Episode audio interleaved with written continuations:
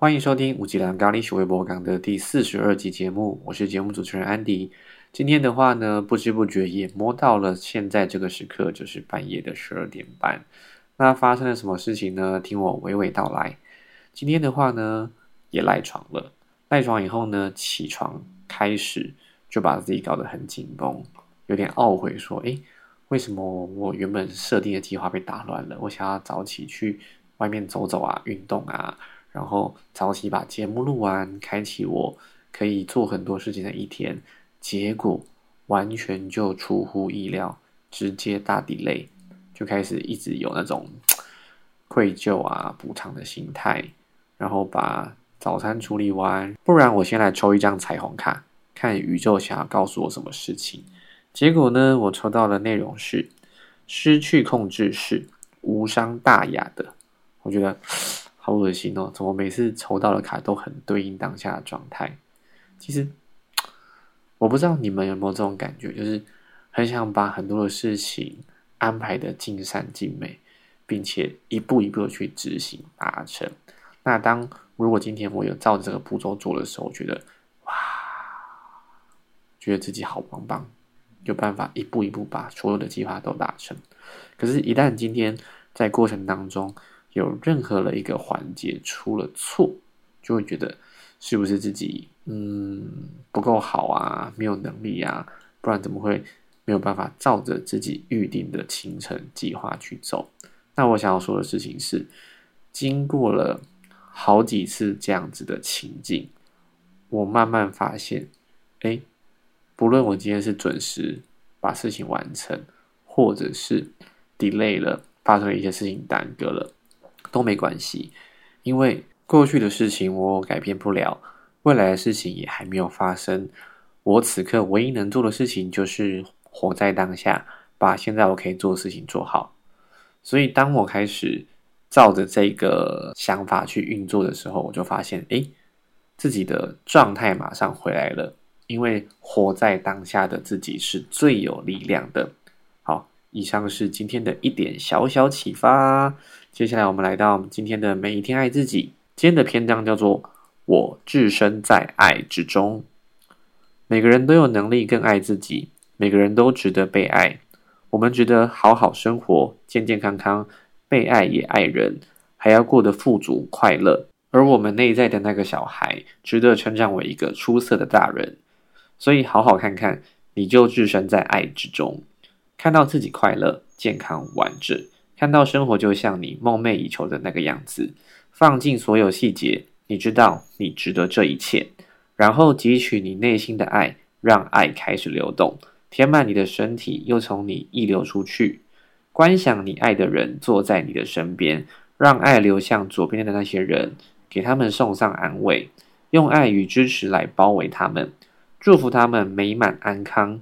再让你的爱流向右边的那些人，用疗愈的能量。爱、平静和光包覆着他们，让你的爱在房间里流动，直到你坐在一个爱的大圈圈里，感觉爱不断循环，从你身上流出去，再成倍的流回到你身上。读完这个篇章啊，我就想到昨天我的好朋友若曦，她帮我抽了生命之花的卡片，上面是写着“让钱流动”，钱是一种能量，有进有出，有舍有得。有爱，钱就会跟随。那在那个当下，其实我有一个困窘的想法，就是因为这个周末就是舞团要表演的时候嘛。前面有提到说，前几天在练舞。那因为他们当初决定的 dress code 是要浅蓝色的牛仔裤跟白色的 T 恤。不过呢，我发现我翻了一下衣柜，我好像没有浅蓝色牛仔裤。然后我当时候本来第一个想法是去借，会发现哎，自己身材跟想要借的人有点落差，那怎么办呢？到底要去借还是去买？然后刚好洛西帮我抽完这张牌，我就立马在中午休息的时间跑去 Uniqlo 买完了。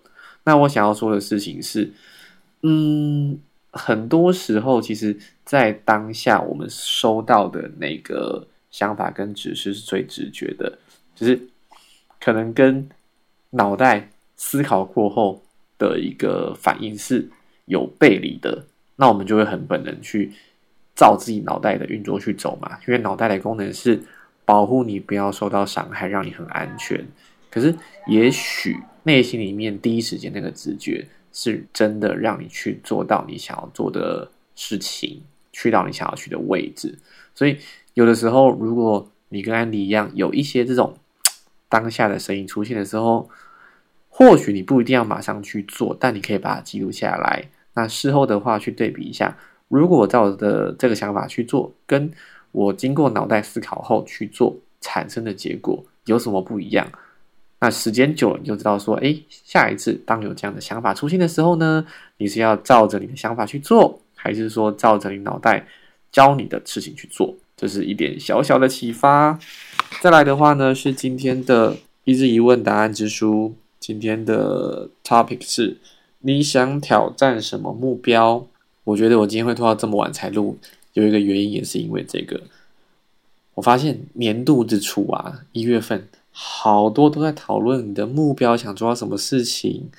但我以前有太不好的经验了，以至于现在叫我设定目标的时候呢，习惯性逃避，不行，这个习惯要改过来。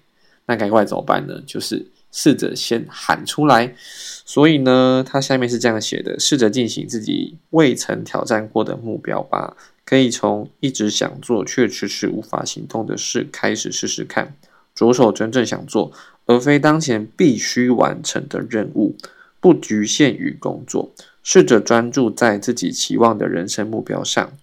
你想达成什么样的目标呢？好。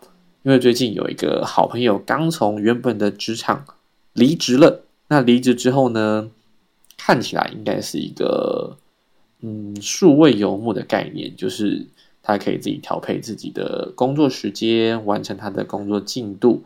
那也许他会有一个接案的工作，同时间也有一个副业工作持续在进行。我觉得这个是我渴望的一个工作模式，所以呢，我。想要挑战的是，在一年之后，让自己可以成为一个自由工作者。我在讲出这些话的时候，其实我自己是傻住的，因为我发现我讲完之后，我脑袋是一片空白的。但如果这是我想要做的事情的话，我想我就会从此刻开始定掉，定掉接下来我努力的方向，包含我的学习，或者是我在时间的分配上面。我在哪一些地方是我要着重去投注更多心力的？当然，这不代表说我原本的工作需要摆烂，因为毕竟说实话，现况我是有经济压力的。